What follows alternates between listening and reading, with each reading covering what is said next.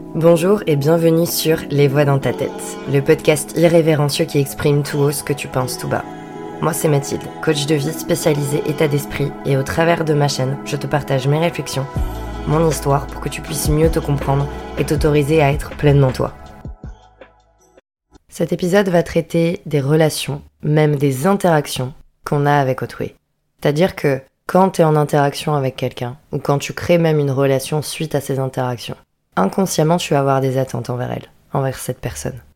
Et c'est sur ces attentes que je veux mettre le focus aujourd'hui. Ces attentes qui, quand on les rejette et on les laisse en inconscient, dirigent totalement nos relations avec les autres. Avant de rentrer dans le vif du sujet, j'ai envie de te remettre un petit peu le contexte sur ma situation. Ça fait maintenant un an que je me suis pas fait accompagner. C'est-à-dire que j'ai pas fait appel à un thérapeute ou à un coach comme j'ai fait durant plus de deux ans.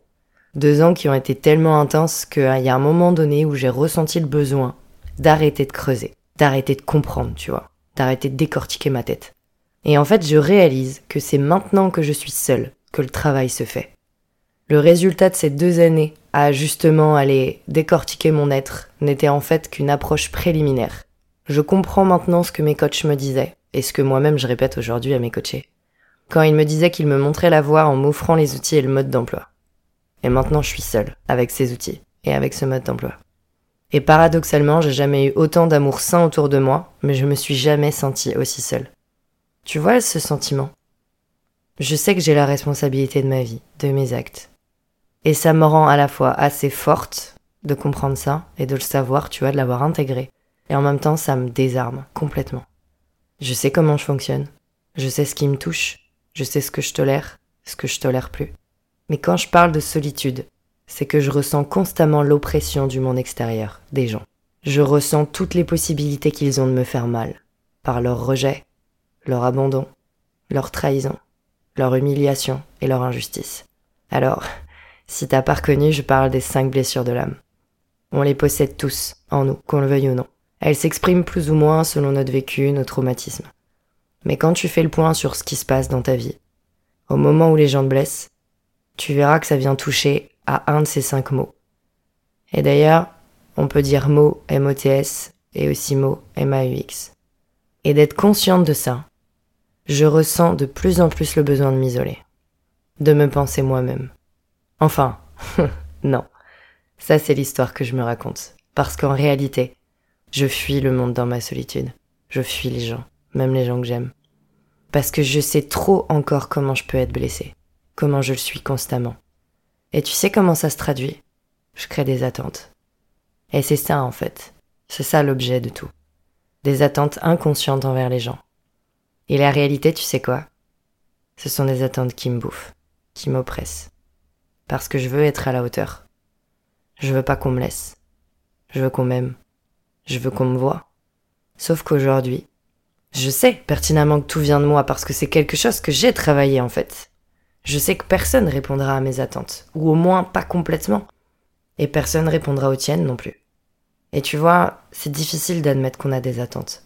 Surtout envers des gens qui n'ont pas le même système de pensée, pas le même langage de l'amour. L'exemple le plus récent que je peux te partager, c'est avec mon mec. Pour te remettre le contexte, on vit une relation à distance actuellement, Bon, cette distance prendra fin d'ici quelques jours puisqu'on a décidé de s'installer ensemble. Mais j'ai conscience d'avoir constamment besoin d'être rassuré. Et peut-être que toi aussi, je sais qu'on est beaucoup dans ce cas-là. Et en fait, le mélange de la distance et de mes sentiments pour lui accentue ce besoin que je sois rassurée. Ça met aussi en lumière le fait qu'on ait deux langages de l'amour totalement différents, puisque bah, comme moi j'ai besoin d'être rassurée, j'exprime régulièrement ce que je ressens pour lui par rapport à ma frustration d'être loin de lui, etc., etc. Et ça met en lumière le fait que lui, de son côté, soit beaucoup moins à l'aise que moi sur le fait d'exprimer justement ce qu'il ressent. Tu vois le truc? C'est-à-dire que moi j'attends qu'il me rassure en me disant ce qu'il ressent pour moi. Et au départ, je me disais qu'en lui disant régulièrement des choses mignonnes, en lui disant ce que moi je ressentais, ça le mettrait à l'aise. Mais non, en fait. Il n'a pas à changer. Il n'a pas à me rassurer non plus. Mais ok, qu'est-ce qu'on fait avec ça? Parce que dit comme ça, ça fait un peu chacun ses attentes, personne change, mais du coup, tout le monde se quitte. Ouais. Et c'est d'ailleurs le problème dans beaucoup de types de relations. Du coup, j'ai décidé d'être authentique. parce qu'il n'y a pas de solution. Je pourrais pas le changer, je pourrais pas lui faire dire ou lui faire faire ce que je veux. Ou alors j'y arriverai peut-être, mais ça sert à rien, ça durera pas. Je lui ai partagé ce que j'avais besoin, et notamment au travers le fait d'être rassuré. Et régulièrement, quand je suis face à mes doutes, mes peurs, je lui en parle.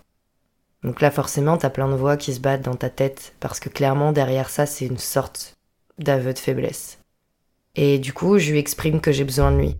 C'est à la fois hyper effrayant et en même temps hyper puissant. Parce que derrière mon besoin qu'il me rassure, j'ai besoin qu'il m'aime. Pourtant, au fond de moi, je le sais. C'est-à-dire que c'est un homme qui le montre.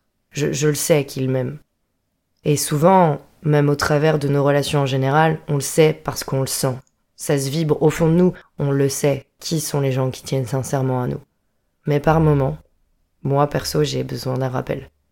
Et j'ai envie de te dire quelque chose, parce que ça a tendance à me rendre dingue. À force de savoir tout ça, de travailler sur tout ça, que personne n'est là pour nous, que personne n'est là pour nous réparer, que personne n'est là pour nous sauver, j'ai eu peur d'aimer. Et on peut aussi faire le lien d'ailleurs dans mon épisode où je parle de l'indépendance affective, parce que finalement tout est lié, c'est de se dire que de toute façon on peut compter que sur soi-même. Ce qui n'est pas faux en soi, hein. c'est-à-dire que la seule personne qui sera toujours là pour toi, bah c'est toi. Mais j'ai pas envie de croire qu'on peut pas compter sur les autres. Bien sûr, ça arrive tout le temps que les gens qu'on aime nous déçoivent, répondent pas à nos attentes. Et la plupart du temps, on reste là-dessus parce que ça fait mal. Mais qu'en est-il de toutes les fois où ils sont là? Qu'en est-il de toutes les fois où même quelqu'un que tu ne pensais pas t'a tendu la main?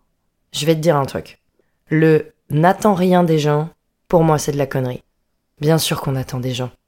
Par exemple, on attend d'un patron qu'il nous paie. Oui, ça d'accord, c'est dans la culture, c'est dans notre société. Mais ce qu'on attend surtout, et on n'en parle jamais, c'est qu'ils reconnaissent notre travail. Un salarié, on va attendre bah, qu'il travaille, logique, tout travail mérite salaire, mais surtout qu'il se conditionne à ce qu'on lui dit. Un salarié qui fait pas à ce que lui dit son patron. Là, ça va pas. On attend d'un client qu'il nous paie, mais aussi qu'il apprécie ce qu'on fait. On attend d'un serveur qui nous serve, oui, c'est son boulot. Mais avec le sourire et avec un bonjour, ça passe mieux. Nos parents nous ont éduqués, et ils attendent qu'on les aime en retour, même si c'est inconscient et qu'ils nous le diront pas. Nous sommes constamment dans l'attente, tout le temps. Et quand tu dis à quelqu'un que tu l'aimes, inconsciemment tu attends que l'autre te le retourne. Quand tu dis bonjour, t'attends qu'on rende ton bonjour aussi. Et c'est pas mauvais. L'important c'est juste d'en prendre conscience et de l'accepter. D'accepter tes attentes du monde, des gens en fait. Et encore plus de ceux que tu aimes. Et j'ai compris un truc, c'est que c'est en rejetant les attentes que tu as envers autrui, que tu les perds. C'est en rejetant ça que tu te perds. Alors oui, j'ai compris qu'il fallait laisser partir les gens quand ils veulent partir. Mais peut-être qu'avant de les laisser partir, on pourrait arrêter de jouer les insensibles, tu crois pas? Évidemment, il s'agit pas d'aller exprimer à tout le monde ce que tu ressens, parce que ça t'appartient. Mais essaie pour voir juste de reconnaître les attentes que tu as envers les gens. De reconnaître tes déceptions de reconnaître ton affection à toi-même, juste ça, d'arrêter de te raconter des histoires et d'arrêter de te cacher derrière de toute façon on peut compter que sur soi-même. Parce que, en réalité, c'est faux.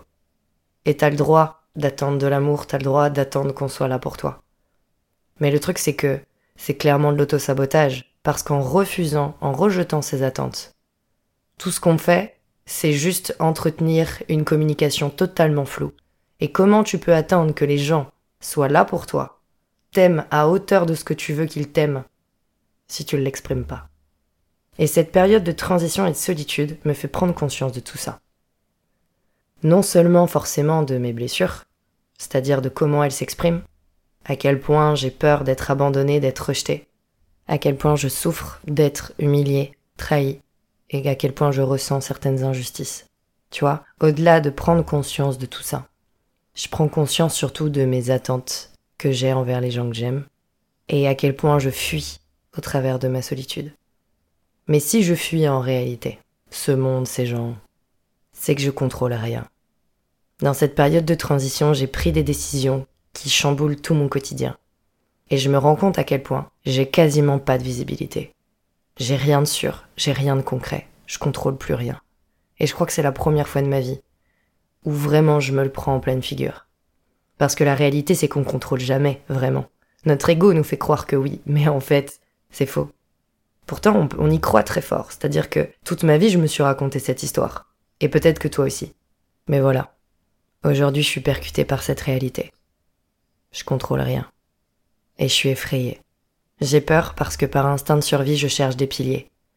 Je cherche sur quoi me reposer, à quoi me raccrocher, et notamment à qui. Et je sais pas, je sais plus en fait, je suis perdue.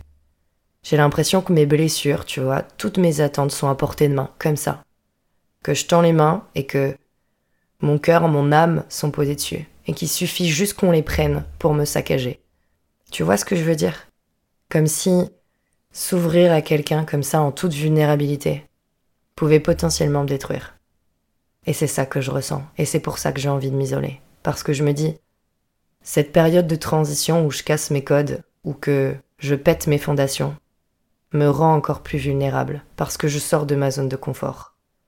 Et je me dis, ok, dans cette zone d'inconfort où je maîtrise plus rien, sur qui je peux vraiment me fier? Qui me veut vraiment du bien? Parce qu'on a beau dire, mais avoir des gens sur qui compter, c'est important. Et en même temps, tu vois, j'ai ces voix dans ma tête qui me disent ouais, mais s'ils me décevaient, ou juste s'ils étaient plus là, s'ils m'abandonnaient eux aussi. Voilà ce que je me dis dès que j'aime quelqu'un.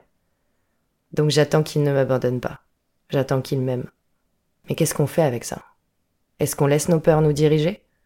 Est-ce que je m'empêche d'aimer, de m'attacher aux gens parce que j'ai juste peur qu'ils m'abandonnent? Oui, parce que chaque être se doit d'être là pour lui-même, ok Personne ne doit rien à personne. Et notre mission principale, c'est de se choisir, ou du moins d'apprendre à le faire. Se faire passer en premier, tu vois. Et en même temps, on sait très bien qu'on n'est pas fait pour être seul. Non seulement on n'est pas fait pour être seul, mais en plus on est fait pour être entier. Mais pas entier en se complétant avec les autres, entier en se réunifiant avec toutes les parts de notre être qu'on repousse et qu'on rejette. Et c'est les autres qui nous permettent de prendre conscience de tout ça. Et en attendant de continuer sur ce chemin, parce que le chemin est long vers la réunification et l'acceptation pleine de soi. J'accepte d'attendre que ce petit échantillon de personnes m'aime, et j'accepte que parfois j'ai peur de les perdre. J'accepte aussi de les perdre, parce que je peux pas les obliger à rester dans ma vie. J'accepte que ça me rende malade parce qu'ils sont pas là quand j'en ai besoin. J'accepte du coup de me retrouver face à moi-même alors que j'aurais envie d'être avec quelqu'un. Et j'accepte même de pas toujours accepter d'attendre. Et toi, t'attends quoi? Si cet épisode t'a plu, n'hésite pas à partager autour de toi et à me mettre 5 étoiles. En attendant, prends soin de toi surtout.